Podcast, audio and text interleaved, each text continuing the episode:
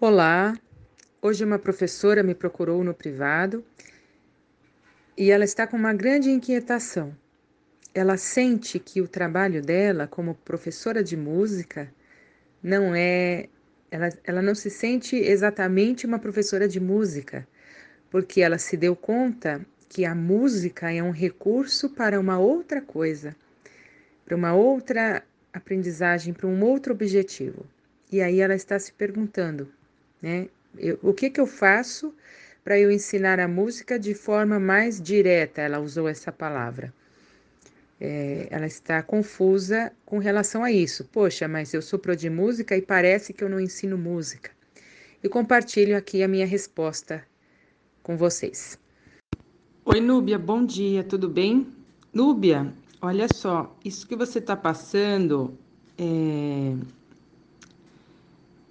você está confusa porque a música é misteriosa, a música é polissêmica, a música é multifacetada. A música afeta todas as nossas dimensões humanas, fisiológica, cognitiva, psicológica, social, espiritual. Por isso que você está confusa. Você é professora de música, mas não sente que você ensina música né? Você sente que a música ela é um recurso para uma outra coisa, não com um fim nela mesma. E aí você fala, então eu não sou pro de música, eu não sei o que ensinar, o que, que eu estou fazendo, né? Então muita calma nessa hora. A música, ela tem essa dupla, esse duplo papel, vamos dizer assim. E já existem até estudos sobre isso. A gente até consegue encontrar muita literatura que sustenta isso. Por exemplo, é, uma delas é que há a educação musical contextualista e a educação musical essencialista. A contextualista é essa que você trabalha, que é a música, é o trabalho musical, a vivência musical, a educação musical, com o objetivo além dela, para formar um ser humano melhor, mais íntegro, mais sensível, mais crítico, mais reflexivo, mais feliz, mais empático.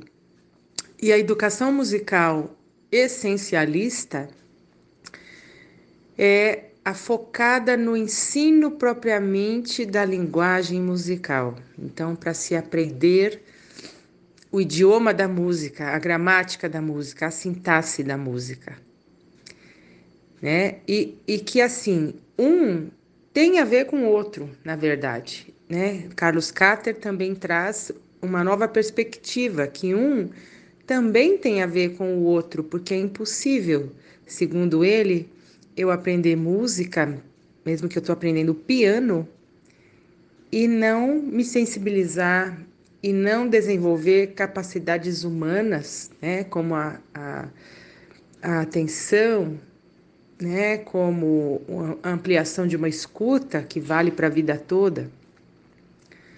Né? E da mesma forma o outro. Eu estou lá com um objetivo que não é a música, é além dela, mas eu estou aprendendo o ritmo, o andamento, mesmo que eu não saiba, né? Uma tonalidade implícita que tem ali, então eu também estou aprendendo, ainda que não tenha uma consciência do que eu estou aprendendo, percebe? É, então, é importante a gente saber os objetivos. Eu bato sempre nessa tecla, porque fazemos o que fazemos. O objetivo do meu trabalho qual é? Onde eu quero chegar com o meu público, né? E onde eu quero chegar é que vai mudar toda a minha trajetória. Então, se eu vou ser uma professora, educação musical, com um, um enfoque mais contextualista ou mais essencialista. Nós temos ainda uma outra literatura que eu acho apaixonante, que é proposto pelas educadoras é, Ilka Jolie, Ilza Jolie e Severino, que é a educação musical humanizadora, que dialoga com Paulo Freire e que também traz esse caráter da formação humana de forma muito presente, muito potente.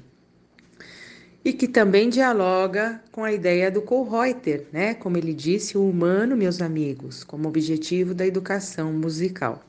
Nós temos também os estudos maravilhosos da, da dama da nossa educação musical, a Cecília Cavalieri França, que estudou muito o modelo CLASP do Kate Swanwick, que é um modelo que vai atingir, né, na, na espiral, vai atingir é, o conhecimento dessa sintaxe musical, então ele tem esse foco essencialista, mas que permeia o contextualista, onde se trabalha, por exemplo, com uma apreciação é, que mobiliza todos os nossos sentidos. Não é uma escuta negligente, leviana, vamos dizer assim, é uma escuta que vai nas profundezas do seu ser né? Um aprendizado de uma outra escuta que o Dalcroze propõe, né? É uma experiência musical de criação que o Orff propõe e que é, carrega todo o meu eu. Então, é impossível um aprendizado de música nessa proposta do CLASP sem a minha a minha o meu protagonismo, né? Sem o meu eu, quem eu sou, quem eu fui, né? Tá tudo ali. Então é um trabalho, como é que vai improvisar se nunca improvisou? Ninguém improvisa do nada, é todo um percurso, né? Um trabalho de escuta, de experiência, de começa a imitação, vai começar criando uma notinha, duas notinhas, um som, outro som, né? As coisas vão tudo se conectando e aí eu vou me transformando, né? É muito bonito tudo isso. Não fique, eu, eu penso o seguinte, não fique buscando uma, um, um lugar de dicotomia, sabe, entre um e outro, e uma coisa estanque. Deixa a música ser polissêmica nas suas aulas. Eu creio é, na efetividade de uma prática musical a partir de uma concepção equilibrada entre os dois polos, contextualista e o essencialista. Eu acho que eles guardam uma relação de interdependência. Então, por exemplo, uma determinada prática musical, se ela é voltada é, fortemente para a concepção contextualista, é provável que vai acontecer um esvaziamento das potencialidades da educação musical.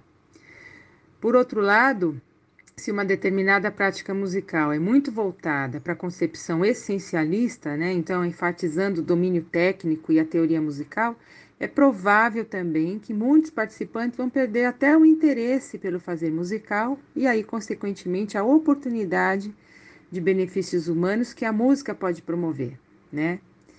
É, com relação à socialização, âmbito individual também, elementos da personalidade, sensibilidade e autoconhecimento. Então, eu acho que equilíbrio é, uma, é, um, é, um, é um bom objetivo para a gente buscar.